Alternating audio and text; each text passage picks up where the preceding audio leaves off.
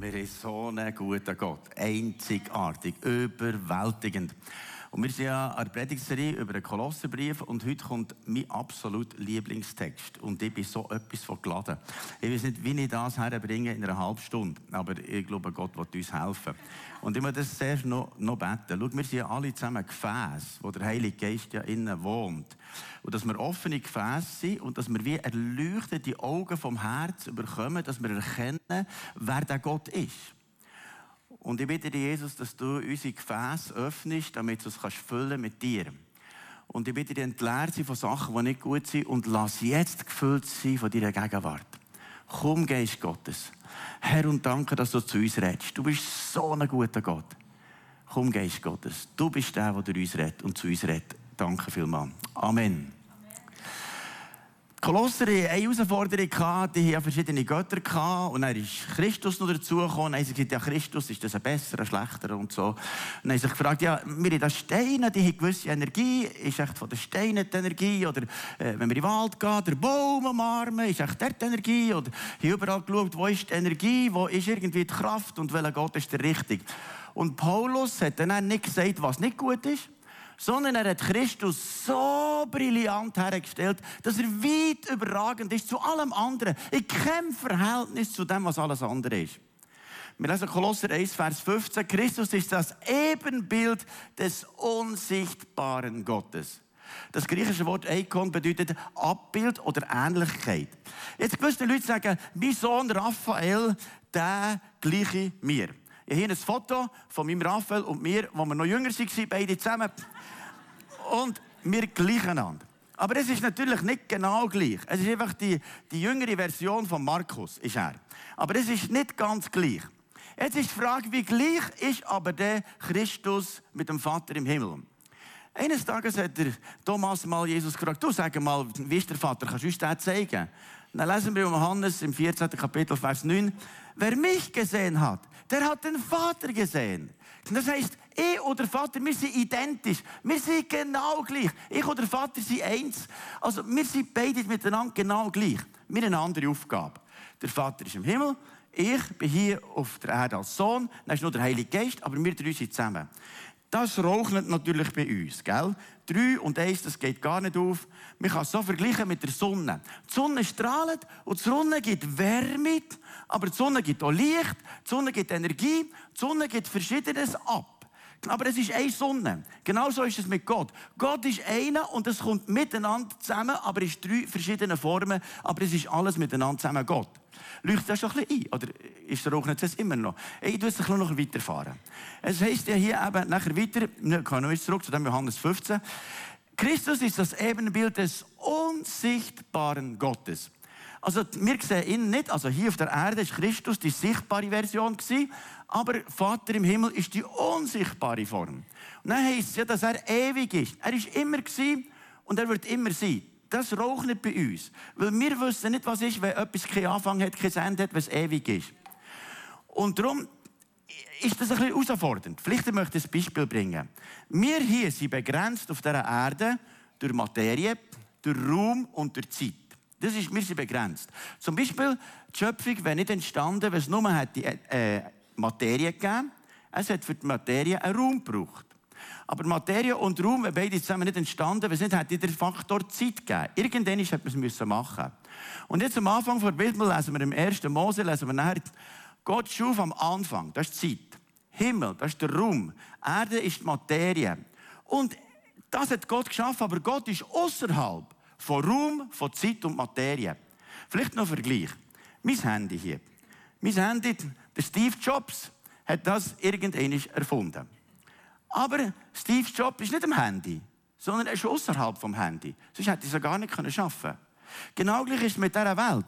Gott hat die Welt geschaffen, er muss außerhalb von dem, sonst hätte er es gar nicht können. Wenn das Handy jetzt sagt, ich schaffe mich selber, dann würde ich sagen, was für ein Blödsinn.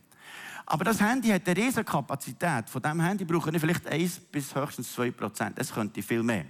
Genau gleich ist mit dem ganzen Universum, das wir haben, da haben wir vielleicht davon 1 Prozent erkannt.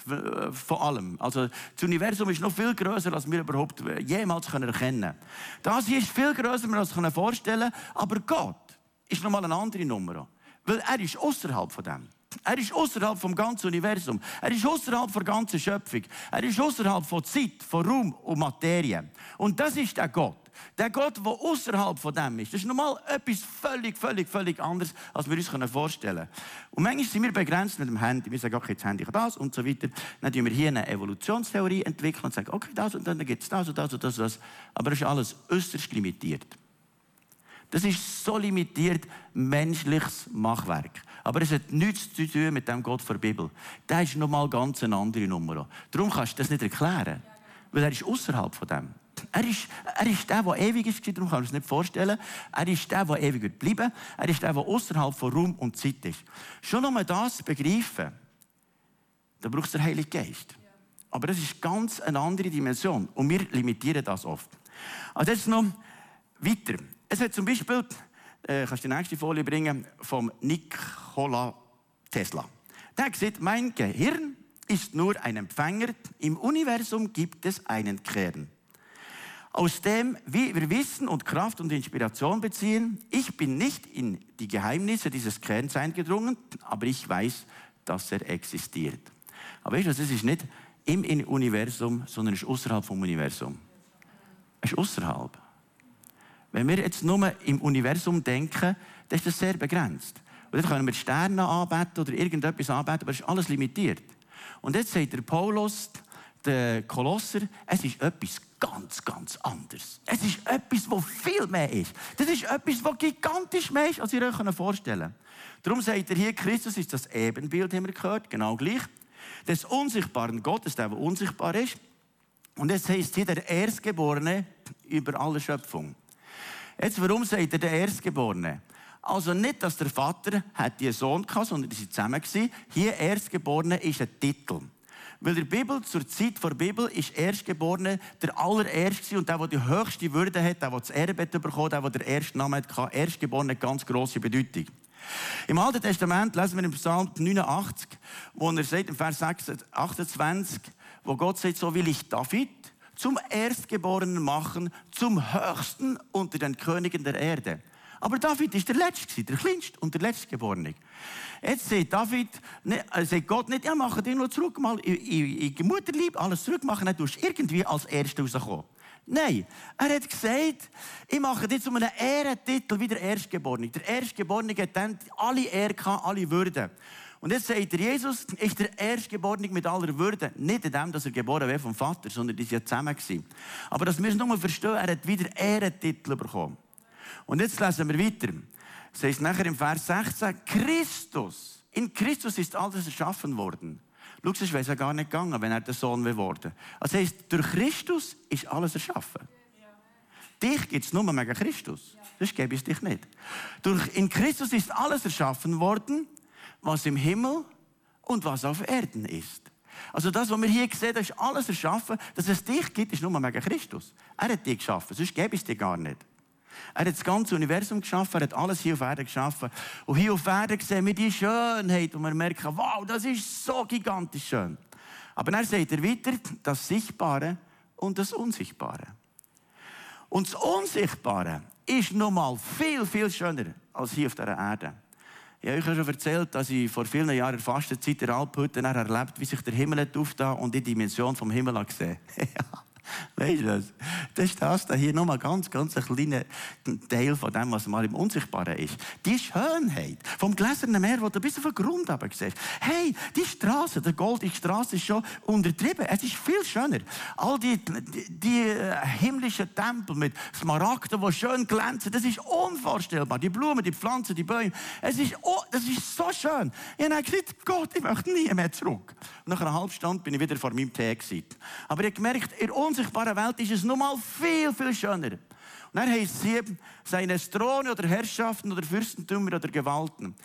Weißt, im Himmel, das sind gewaltige Engelsfürsten, die sind so schön. Wo Johannes, der Apostel, im Himmel hat gesehen, ist er, und er der Engel ist begegnet, ist wie tot umgefallen. Wow, so etwas habe ich noch nie gesehen, weil es so schön ist. Und weißt, im Himmel sind die gewaltigen Engelsfürsten, die, die himmlischen Herrscher in einer Dimension von einer Schönheit. Oder Johannes nachher Jesus begegnet ist, ist er umgefallen wie tot. Er gesagt, ja, dein Gesicht strahlt wie die Sonne. Die unsichtbare Welt ist nun mal viel, viel mehr als hier die sichtbare Welt. Kommen wir schon nachher? Also schon nur hier das Universum verstehen, das lenkt mir schon gar nicht mehr mit dem, was ich vorstellen kann. Aber jetzt ist er außerhalb und sagt, er habe etwas geschaffen, das noch weit, weit, weit mehr wäre. Und wisst ihr, das ist Christus. Das ist er. Dann lesen wir weiter. Siehst du da hier, es ist darin alles erschaffen worden. Das kannst du den nächsten Vers bringen. In Johannes 1 heißt es, im Anfang war das Wort. Auf Christus bezogen. Und das Wort, Christus, war bei Gott. Und Gott war das Wort. Das heißt, Gott Vater, Gott Sohn, Gott Heiliger Geist sind eins. Und die haben miteinander Schöpfung gemacht. Miteinander. Und Gott hat miteinander gesprochen. Es werde. Dann ist der Heilige Geist dazugekommen, brütet über dem Chaos. Es ist miteinander zusammen passiert. Und wenn wir da denken, was für ein Gott das ist, der, der das Universum geschaffen hat, in einer Dimension. Unvorstellbar. Jetzt ist er über dem. Und darin ist alles erschaffen worden. Und der Gott neigt sich aber zu uns Menschen. Wir lesen im nächsten Vers, im Vers 16.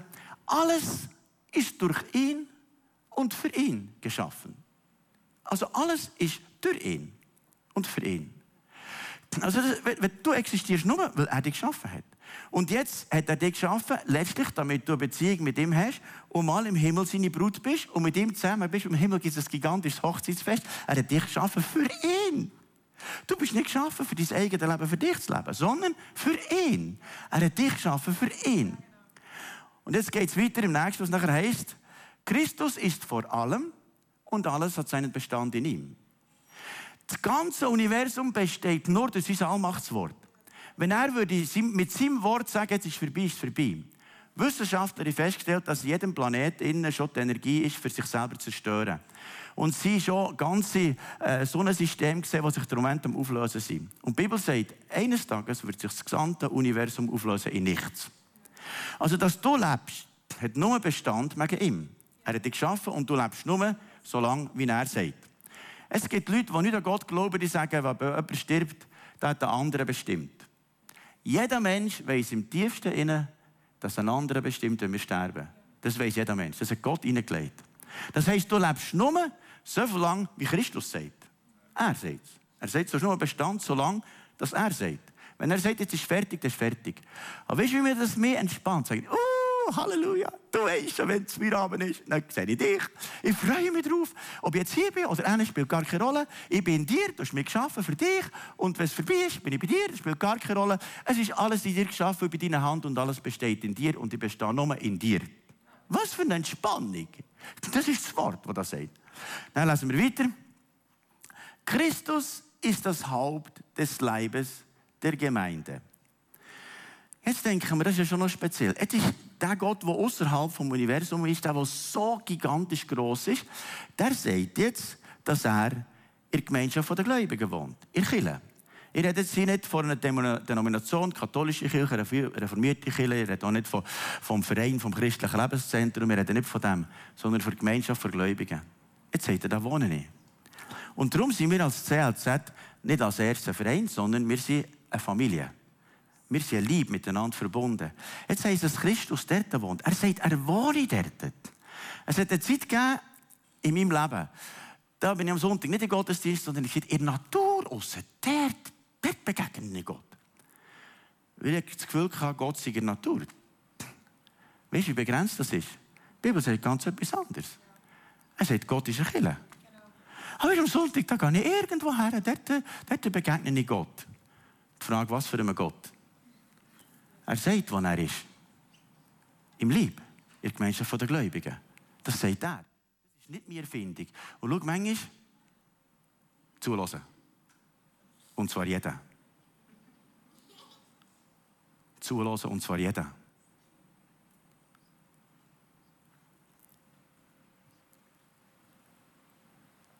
Gott hat gesagt, ich wohne in meiner Gemeinde. Das hat er gesagt. Weißt du, wie eine falsche Religion das, das ist? Wenn ich sage, ich mache es anders. Dann ist relativ schnell ein anderer Gott. Und nicht mehr der, der hier vor der Bibel ist. Und der Teufel versucht, Lügen in unsere Gedanken hineinzutun. Lügen. Und er sagt, die Kille brauche ich nicht. Und er sagt, ich bin das Haupt vom Leben. Und schau, wenn im Lieb nicht Christus das Haupt ist, ein Lieb ohne Kopf ist tot. Aber das andere ist ein Lieb, wenn ich zum Beispiel das Fingerbein jetzt sagt, ich brauche den Lieb nicht, dann schneide ich es ab. Weißt du, wie lange das noch lebt? Ich muss mich schnell auf den Weg machen für das Spital, für es wieder anzunehmen, sonst stirbt es ganz ab. Ja. Verstehen wir, wer Christus ist und wo er hier auf dieser Erde wohnt? Wo? Irgendwo. Energie, irgendwo, irgendwo. Er sagt, wo er wohnt. In der Gemeinschaft der Gläubigen, in seinem Lieb. Wo er das Haupt ist. Wo er das Haupt ist. Der nächste Vers. Christus ist der Anfang. Und der Erstgeborene ist der Ehrentitel und auch Erstgeborene von den Toten. Jetzt könnte man sagen, im Alten Testament sind auch schon Leute von Tod auferweckt worden. Aber weißt du was? Die, die vom Tod erweckt wurden, sind alle gestorben. Da hat keiner ist geblieben. Aber Christus ist von den Tod auferweckt worden, hat einen neuen Auferstehungslieb. Und der neue Auferstehungslieb ist der, der ewig bleibt. Und er ist der Erste mit dem Auferstehungslieb. Und jetzt, wenn wir hier sterben, werden wir alle zusammen ein Auferstehungslieb bekommen. In dem Moment vor der Entrückung werden wir alle zusammen eine neue Liebe bekommen. Und weißt du, der Lieb ist ohne Fehler, ohne Flecken, ohne Runzel. Es ist absolut neu. Und er ist der Erste von den Toten, damit er im Alle der Erste sagt. Jetzt stell dir mal vor, dass der Gott, der außerhalb vom Universum ist, sagt, ich komme an und ich bin euer Brüder, aber ich bin der Erste der Brüder. Und nachher gibt es ganz viele Brüder, wo so weitergeht. Wenn wir uns das vorstellen, was das ist. Im nächsten Vers heißt es, es gefiel Gott, dass in ihm alle Fülle wohnen. Und weißt du was? Alle Fülle wohnt heute im Lieb von Christus. Er, das lebt, wo er das Haupt ist. Es ist im gleichen Text. Es gefiel Gott, dass in ihm, wo jetzt hier auf der Erde ist, als Haupt vom Lieb, der sagt, dort ist die ganze Fülle. Die ganze Fülle ist dort. Ja, ne, weißt, ich habe meine Gefühle gerade irgendwo außerhalb von diesem Lieb. Weißt du, was das für eine Lüge ist? Der Teufel macht alles, damit der Lieb nicht kraftvoll ist. Gestern haben wir hier einen Trainingskurs gehabt, was da für Energie ist freigesetzt worden, miteinander zusammen. Was für eine Energie in der Kleingruppe ist. Darum braucht es die Gemeinschaft der Gläubigen, was da für eine Kraft ist. Und wenn dort Reinheit und Heiligkeit gelebt wird, das ist die Fülle von Gott. Aber schau, manchmal am Morgen stehen wir auf, dann kommen wir so wie ein Büssi zu Jesus. Dann sind wir weg zu Jesus und dann haben wir eine Begegnung mit dem Gott. Dann kommen meine Leute raus. Und merken, mir ist der Löwe aus dem Stamm Juda begegnet und in mir innen lebt der Löwe aus dem Stamm Juda. Und schau, manchmal sind wir wie abgeschlagene Hunde und sagen, Jesus, ich muss ganz schnell zu dir kommen. dann ist eine Begegnung mit mir. Kommt so eine Energie in dich hinein. Dann merkst du, okay, der Gott, der außerhalb vom Universum ist, der Christus, der ist in mir innen, gehe ich so heim. Kommst du in den Gottesdienst, denkst, ah, heute ist eine mühsame Woche, aber du was jetzt heute Morgen begegnet dem Gott. Dann gehst du hin und wow, wow, mir ist Christus begegnet. Fülle aller Fülle. Der nächste Vers sagt, nein, durch Christus alles mit sich selbst versöhnen, indem er Frieden machte durch das Blut seines Kreuzes.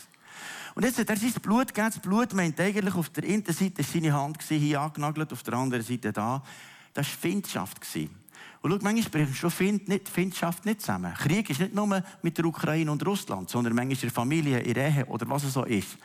Dann ist Christus für das gestorben und hat sein letzten Blutstropfen gegeben. Kannst du dir das vorstellen? Dass der Herr, der weit über dem Universum ist, kommt hier an. Und er stirbt hier für das. Und in diesem Text danach denkt, hat Jesus gesagt, schau, Jesus, das muss ja für dich eine enorme Energie sein, für das Ganze zu schaffen. Das muss ja für dich ein riesen Aufwand sein. Dann hat er mir gesagt, nein, ich habe es so gemacht. Einfach gesagt, es werde. Aber weißt du, was mir die grösste Energie braucht? Für deine Sünde sterben. Ich habe nie mehr Energie gebraucht. Ich habe alles gegeben, um dich zu erlösen von Sünde. Das ist das Maximum, was Jesus hat gemacht Und jetzt ist dort Jesus durch sein Blut in uns. Und schau, wenn das Blut in uns innen ist, das, ist das gleiche Blut von Jesus ist in uns. Darum ist, wenn mir einmal aus Versehen eine Mucke sticht und nimmt von diesem Blut, dann sagt There is power in the blood of Jesus. There is power in the blood of Jesus. Da ist Kraft im Blut von Jesus. Wir sind so gefüllt von dem. Aber den Mucke verboten, mich zu stechen, darum machen sie das nicht mehr. Das kannst du machen. Mir hat nämlich mal ein Esoteriker gesagt, er habe das auf eine esoterische Art geschafft, dass er in Mucke nicht mehr sticht. Dann habe ich gesagt, weißt du, was ich mache? Ein Gebet, dann ist es so vorbei. Und seitdem ist es vorbei. Das heisst, wir haben Kraft im Blut von Jesus. Und das heisst, wir herrschen über Sünden, über Umstände und Gefühle und so weiter. Der nächste Vers sagt nachher, ah, noch etwas, noch, muss ich noch sagen, zum Blut von Jesus. Schau, heute will der Teufel alles machen, damit das Blut von Jesus nicht mehr Kraft hat. Er will alles machen, dass die Lösung von Jesus nicht mehr Kraft hat. Er will alles machen. Er will alles machen. Damit letztlich der Lösung und Wiedergeburt und der Heilige Geist nicht mehr Kraft hat der Gemeinde. Alles. Der William Buß, der Gründer von Helserme, hat Folgendes gesagt. Die größten Gefahren, die in Zukunft bevorstehen, sind eine Religion ohne den Heiligen Geist. Wo ich sage, Herr, du bist der Heilige Geist, du bist der Geist von dieser Kirche. Und wenn du nicht mehr hier Platz hast, dann müssen wir hören. Ich sage, der Heilige Geist ist Nummer eins hier. Er und Christus ist Nummer eins da drin. Und der Vater ist Nummer eins. Ohne Wiedergeburt, Politik ohne Glauben und Himmel ohne Hölle. Weißt du was? Er hat uns geschaffen. Jeder von uns ist geschaffen und wir werden alle zusammen, der Hinterste oder der Letzte, eines Tages vor dem Richterstuhl vor Christus stehen. Jeder, jeder. Wo ist noch nicht? Er hat dich geschaffen und du wirst vor dem Richterstuhl vor Christus stehen. Und wenn du weißt, dass du vor dem Richterstuhl vor Jesus musst stehen, gibt es eine Möglichkeit, dass du es dort überlebst. Das ist das Blut von Jesus. Jesus, ich bitte dich um Vergebung von meinen Sünden. Du bist mein Herr und mein Gott und ich glaube an dich. Und sonst passiert es, es heisst Hölle und Himmel. Das ist, das ist die Bibel. Da gibt es nichts anderes. Und schau darum, es ist nicht einfach ein Spiel, Jesus-Nachfolger zu sein. Und ich kann dir sagen, ich bin nach wie vor überzeugt, radikal das Evangelium zu verkünden, ob das den Menschen passt oder nicht. Ich sage, ich mache keinen Kompromiss. Das Wort Gottes ist immer noch so. Das ist der nächste Bibelvers. Und dann sagt im Vers 21, auch euch, die ihr einst entfremdet und feindlich gesinnt wart, in bösen Werken hat er jetzt versöhnt. Ich weiß nicht, ob ihr schon erlebt habt, dass etwas sich nicht versöhnen kann. Es gibt manchmal Sachen, wo du willst, dass versöhnt wird. Jetzt zum Beispiel, ist mal mit dem geredet, der gesagt, seit zehn Jahren äh, redet mein Vater nicht mehr mit mir und ich nicht mehr mit ihm, weil wir uns entfremdet. Dann habe ich mir so überlegt, gibt es bei mir Menschen, die sich mit mir nicht versöhnen wollen. Ich habe allen Menschen vergeben. Ich, das ist kein Problem. Aber einmal habe ich einen getroffen, wo ich weiss, der ist freundschaftlich mir gegenüber. Und habe ich gesagt, oh, schön, dich zu sehen. Können wir wieder mal zusammen ein Käferchen nehmen? Sagt er, nein, kommt nicht in Frage. Das ist Freundschaft. Und Jesus war hier zwischen diesen feindlichen Partien und leidet, leidet, bis zum letzten Atemzug. Jetzt spüre ich als prophetisches Wort, wo Gott etwas sagt. Du hast innerhalb von deiner Familie mit Geschwistern eine Auseinandersetzung, die du nicht kannst ändern kannst. Und Gott sagt, unterschätze nicht mein Blut. Zu einem Kind, das du etwas nicht ändern kannst, unterschätze nicht mein Blut. Zu einem Arbeitskollegen, unterschätze nicht mein Blut. Das Blut gibt Versöhnung. es gibt manche Situationen, da können wir auch nicht mehr beten. Und dann sagen ich, ich das Blut von Jesus darüber, dann macht Jesus etwas Neues, was wir nicht machen können. Der nächste Vers. In dem Leib seines Fleisches durch den Tod wird er euch heilig und tadellos und unverklagbar darstellen vor seinem Angesicht. Also, wenn du das schon nur denkst. Wir uns trennt von Gott seit Adam und Eva sind wir Findschaft gewesen. Und jetzt sagt er, er ist für das gestorben, wo uns trennt von ihm. Und jetzt sind wir unterwegs. Und jetzt sagt er, an dem Tag vom Gericht, wenn wir vor seinem Richterstuhl sind, werden wir ohne Fehler, ohne Flecken, ohne Runzel, unverklagbar da sein wegen dem Blut von Jesus. Nur wegen dem Blut von Jesus. Nur weil er sein Blut für mich hat gegeben. Wegen dem würde ich nicht dort ohne Fehler sein. Sonst wird es nämlich schwierig, weil wir alle zusammen machen Fehler. Der nächste Bibelvers. Wenn ihr nämlich im Glauben gegründet fest bleibt und euch nicht abbringen lasst von der Glauben des Evangeliums. Habt ihr gesehen, hier am Anfang heißt es, wenn ihr. Also das heisst, das ganze Heil, das wir haben in Christus, wir unser Leben Jesus anvertraut, aber wenn ihr im Glauben gegründet bleibt, fest, euch nicht abbringen lasst, und schau, für das brauchst du die Gemeinschaft der Gläubigen. Es geht nicht anders. Wenn ihr euch nicht abbringen sonst kannst du das riesige Heil, das du hast, das riesige Heil, ich bin erlöst durch das Blut von Jesus. Ich höre ihm. Ich, ich höre ihm. Aber jetzt gibt es Leute, die manchmal mir sagen, du, wie kann ich das Heil verlieren? Dann sagen ich schon, die Frage ist eigentlich falsch. Weil du die fragst, das ist ja etwas von Beziehung schon nicht und wenn mir die wieder passiert. Ja, das passiert. Ja, das passiert mir fast täglich. Aber das bringt uns nicht vom Heilen weg. Nicht das, was wir sündigen. Was uns aber vom Heilen wegbringt, ist der Glaube an Jesus Christus und das Evangelium. Schau, und dort müssen wir so vorsichtig sein, dass wir sagen, egal was für Strömungen das kommen, hier Spitz bleibt der Glaube an Jesus Christus, die Hoffnung vom Evangelium. Dort bleiben wir dran, dass ihr gehört habt, dass verkündigt worden ist der ganzen Schöpfung, die unter dem Himmel ist und dessen Diener ich Paulus geworden bin. Also mir hat das nochmal eine Dimension aufgetan. Ich wünschte, dass du die Woche auch nochmal den Text ein lesen, lesest und sagst, gib mir eine Offenbarung von dir. Aber mir hat es eine Offenbarung aufgetan, wie nie davor. Christus ist weit mehr. Und er ist auf die Erde gekommen. Er wohnt in uns. Er wohnt in Chile. Es ist weit mehr. Und die grösste Kraft auf dieser Welt, die Hoffnung auf dieser Welt, ist die Chile, die Gemeinschaft der Gläubigen. Nicht die Institution, aber was wir zusammen miteinander sind. Und darum kommen wir jeden Sonntag.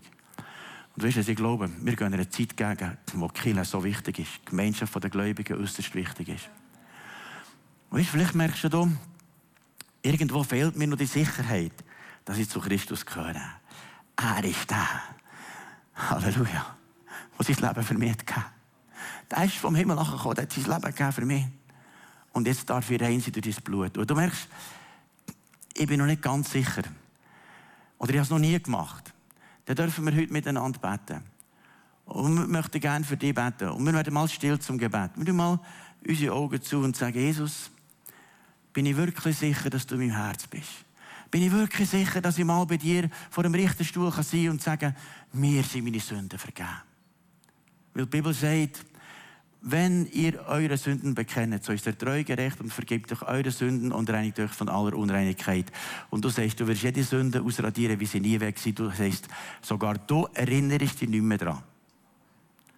Was für ein Gott, der selber kommt und für die Sünde stirbt. Und jetzt, du merkst, mir geht das an. Ich möchte heute Sicherheit haben in meinem Herz, dass ich zu Christus gehöre. Wenn du mit den Augen zu und du merkst, das ist mich, heb doch deine Hände auf und sag, ich will die Sicherheit, dass ich zu Jesus gehöre. Ich will mein Leben jetzt Jesus anvertrauen. Dann kannst du jetzt deine Hand aufhaben. Ja, merci vielmals. Merci vielmals. Jetzt können wir das Gebet zusammen beten. Jesus, ich komme zu dir. Bitte vergib mir all meine Fehler. Komm jetzt in mein Herz. Bist du mein Herr und mein Gott? Ich will dir nachfolgen und ich glaube an dich. Erfüll mich mit dem Heiligen Geist. Jesus, du weißt jedes, der das gebetet hat. Und ich bitte dich, komm jetzt mit dem Heiligen Geist und erfüll jedes, dass es jetzt Gewissheit hat, dass mit dem Geist für Gewissheit kommst, dass du das ewige Leben gibst. Aber Jesus, aller, wo wir schon länger mit dir unterwegs sind, Gib uns den inneren Festgeist. Es heisst ja, dass der Geist Gottes jetzt auf Erde ist, wo er Kille wohnt. Und ich bitte den Geist Gottes, gib uns die Sicherheit, wer in uns wohnt. Christus, die Hoffnung vor Herrlichkeit. Und ich bitte dich, festige das in jedem Herz. Und ich bitte, dass du leuchtete Augen des Herzens gibst, damit wir Erkenntnis bekommen, wer du bist. Herr, hilf uns nicht einfach so nur ein Plastikheiland zu haben, der irgendwie noch so ein bisschen da ist, für irgendein Problem zu lösen, sondern wir der Gott vom Universum, der, der alles geschaffen hat, in ihm, zu erkennen ihn und die Kraft seiner Auferstehung und die Gemeinschaft seiner Leiden. Herr, lass uns so verwunden sein mit dir, total verwoben, du in uns und wir in dir. Danke vielmals und jetzt miteinander den Song singen, wo wir nur du bist es. Du bist der Gewalt,